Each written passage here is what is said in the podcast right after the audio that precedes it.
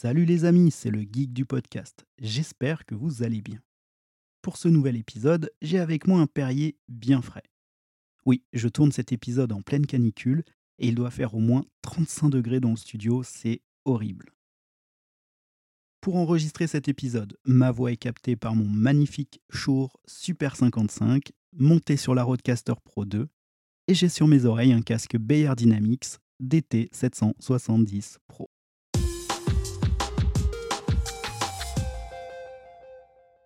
Alors aujourd'hui, je vais tenter de répondre à une question qu'on m'a posée sur Instagram. Quel micro pour faire du podcast? Alors, je vais vous répondre avec mes connaissances et mes petites compétences, sachant que je ne suis pas ingénieur du son. Cela dit, je vais peut-être vous spoiler, mais malheureusement, je ne pense pas que je pourrais vous donner une réponse toute faite, claire et précise. Parce qu'en fait, est-ce qu'il existe vraiment un micro parfait? Ben moi, je crois pas, parce que je crois que le micro, il faut le choisir selon son équipement, selon son budget aussi, selon sa voix, et puis selon ce que l'on va en faire. Dans cet épisode, on va donc aborder les points suivants. Qu'est-ce qu'un microphone? Comment c'est fait? Quelle est la différence entre un micro statique et un micro dynamique? Quelle est la différence aussi entre un micro XLR et USB Et enfin, quel micro choisir selon son budget?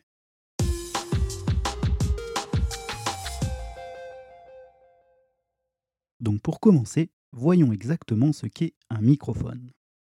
Un micro, c'est en fait un outil qui va capter l'énergie sonore d'un son et la transformer en un courant électrique. C'est pour ça qu'on l'appelle aussi un transducteur, un peu comme une enceinte en fait, sauf que bah, c'est complètement l'inverse. Un micro est globalement composé de deux parties. D'abord une membrane, une membrane acoustique qu'on appelle aussi un diaphragme, qui va se déplacer selon les changements de pression acoustique qui vont être créés donc par la personne qui parle devant. Son job à, à cette membrane, c'est de récupérer les ondes sonores. Ces ondes sont ensuite récupérées par la capsule du micro, qui, elle, va convertir les ondes sonores en signaux électriques.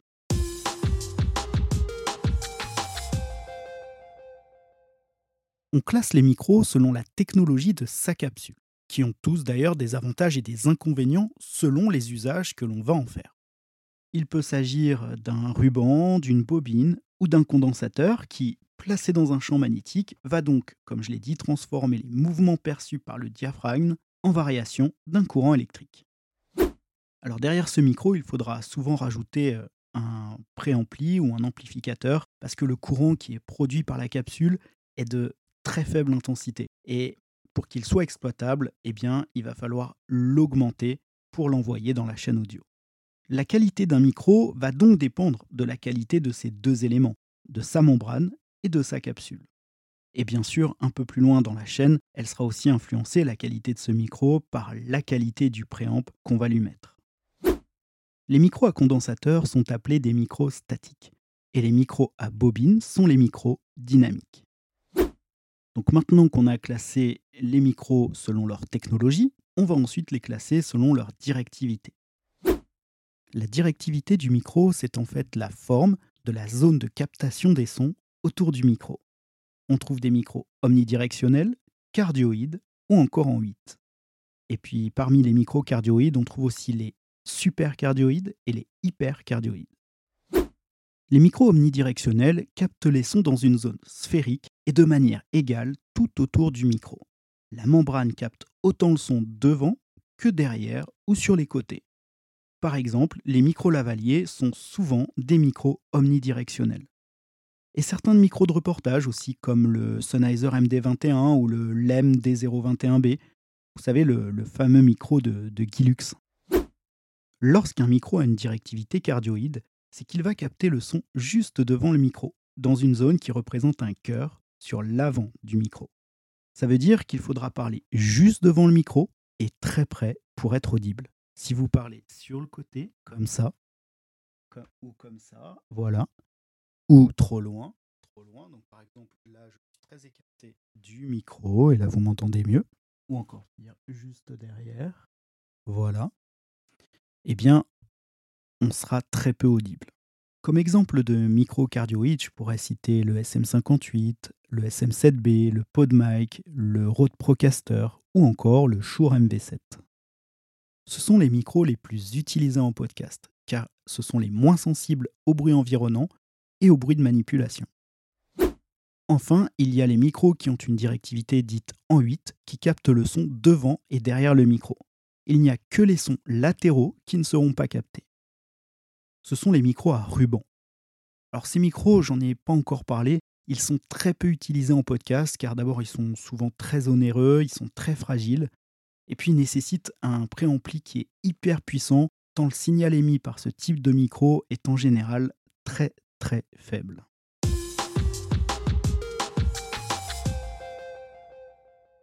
Voilà, maintenant que vous savez comment est fait un micro, voyons maintenant la différence entre les deux technos les plus utilisés en podcast, donc le micro dynamique et le micro statique. Le micro dynamique, c'est un micro qui dispose d'une bobine qui, comme je l'ai dit, est placée dans un champ magnétique et transforme les ondes sonores en signal électrique. Quant au micro statique, eh bien la bobine est remplacée par un condensateur. Et donc de ce fait, eh bien le microstatique nécessite une alimentation électrique, parce qu'un condensateur a besoin d'électricité pour fonctionner. C'est la fameuse alimentation fantôme que vous avez déjà dû entendre et dont la tension nécessaire est souvent autour des 48 volts. La première différence entre un micro dynamique et un microstatique est donc là. Le microstatique nécessite une alimentation fantôme. Ensuite, les microstatiques sont très sensibles, bien plus sensibles que les microdynamiques. Et donc, ils offrent beaucoup plus de détails que les microdynamiques. Et c'est d'ailleurs pour ça qu'ils sont les micros préférés des ingénieurs du son en studio. Mais leur sensibilité peut aussi être leur défaut, car cela rend les microstatiques plus sensibles au larsen, au bruit de l'environnement et au bruit de manipulation.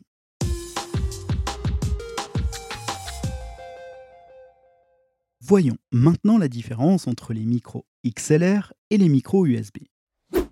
Les micros XLR sont des micros analogiques.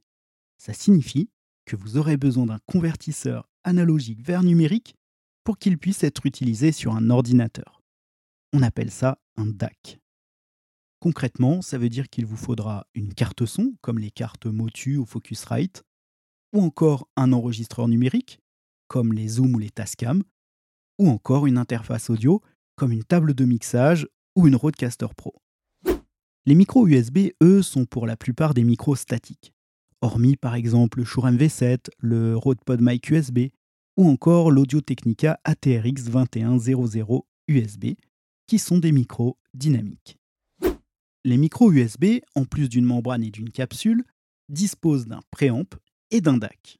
Et donc ces deux éléments le rendent complètement plug and play et vous permettre de le connecter directement en USB sur votre ordi, sur votre tablette, voire même pour certains sur votre smartphone. Et donc, pas besoin d'équipement supplémentaire. L'avantage des micros XLR, c'est leur qualité. L'avantage des micros USB, c'est leur facilité d'utilisation. Les inconvénients du XLR pour nous en podcast, eh bien c'est tout simplement qu'il nécessite forcément un accessoire entre le micro et l'ordi, et donc des coûts supplémentaires. Les inconvénients des micros USB Eh bien, puisque la majorité des micros USB sont des micros statiques, ce sont donc les inconvénients de ces micros. Ils captent davantage, comme on l'a dit, les bruits ambiants et les bruits de manipulation. Il y a un autre type de micro dont je n'ai pas encore parlé. Ce sont les couples stéréo, tels que les micros XY par exemple, qui équipent la plupart des enregistreurs mobiles, comme le Zoom H6, H5, le Tascam Porta-Capture mais que l'on trouve aussi parfois en micro-main, tels que je pense par exemple à l'Audio Technica AT8022. Les micros évoqués précédemment, comme le SM58, le MV7 ou le SM7B, le PodMic, ce sont des micros qui, indifféremment de leur technologie et de leur directivité, enregistrent en mono. Ça veut dire que si vous écoutez ce micro au casque, eh bien le son sera le même dans l'oreille gauche et dans l'oreille droite. Contrairement au couple stéréo, où l'on va percevoir une différence entre nos deux oreilles, suivant la position euh, des ondes sonores, on va dire, par rapport à ce couple de micros. Les micros XY sont en général des micros statiques cardioïdes. Ce type de micro est génial pour capter des ambiances. Perso, je m'en sers surtout en documentaire, pour capter des ambiances donc, mais aussi pour doubler mes micros dynamiques lors d'un talk ou d'une interview.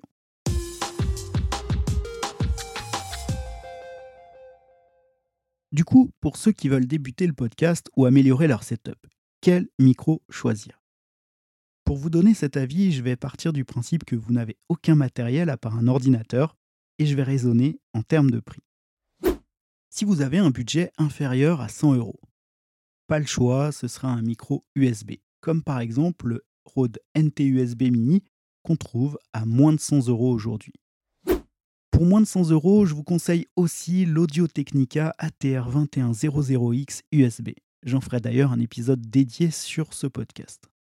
Ce micro est super quali en termes de son, il est pas cher et surtout, surtout, il dispose non seulement d'une sortie USB, mais en plus d'une sortie XLR.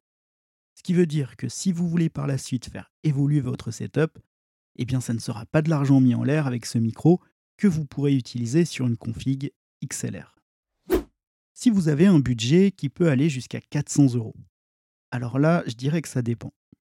Est-ce que vous serez seul au micro du podcast ou est-ce qu'il y aura des invités?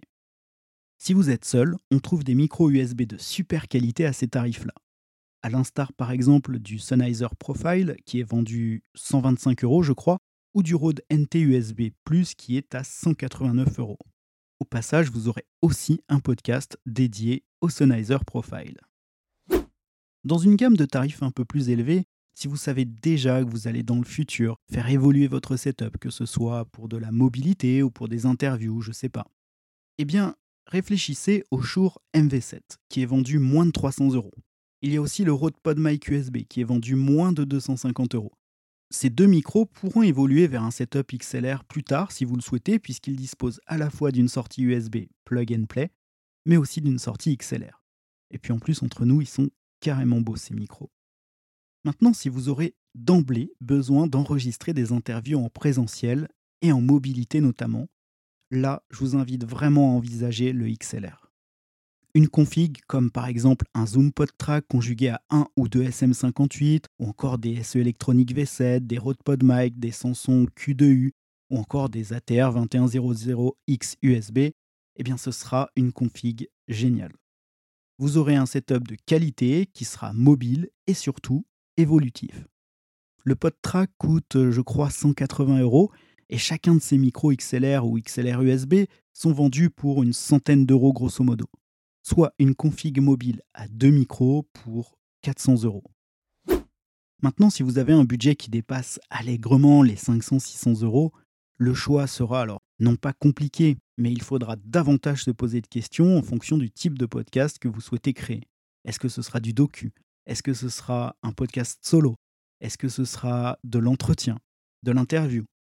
Et puis aussi de la façon dont vous allez enregistrer votre émission. Est-ce que ce sera chez vous, en studio? Est-ce que ce sera uniquement à distance à travers un ordinateur? Ou bien est-ce que ce sera tout le temps en mobilité? Bref, vous voyez la question de, son premier micro, bah, c'est pas forcément une question aussi simple. Je vous renvoie d'ailleurs à mon premier épisode où je vous raconte l'histoire de mon premier setup et comment j'ai choisi mon premier matériel et surtout les erreurs que j'ai faites.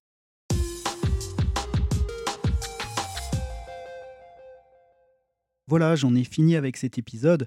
J'espère que j'aurai pu vous aider un peu plus. J'espère aussi pouvoir vous proposer un peu plus tard sur cette émission, parce que c'est quand même l'objectif de ce podcast, plein d'épisodes, d'essais, d'avis, que ce soit de micro ou de configuration de podcast, pour vous aider dans le choix de votre matériel, soit votre tout premier matériel, soit euh, pour choisir du matériel pour faire évoluer votre, votre setup actuel. J'ai une autre annonce que je souhaiterais faire ici, votre humble serviteur et geek de podcast que je suis dispose maintenant quand même de pas mal de matériel, de micros, d'enregistreurs, etc. Si vous êtes en région parisienne et que vous avez envie d'essayer un matériel, une config particulière ou autre, ou bien que vous avez besoin d'aide pour enregistrer un de vos épisodes, eh bien n'hésitez pas à me le dire sur les réseaux, sur Insta, sur Twitter, ou encore en commentaire sur Spotify, ou bien même par mail.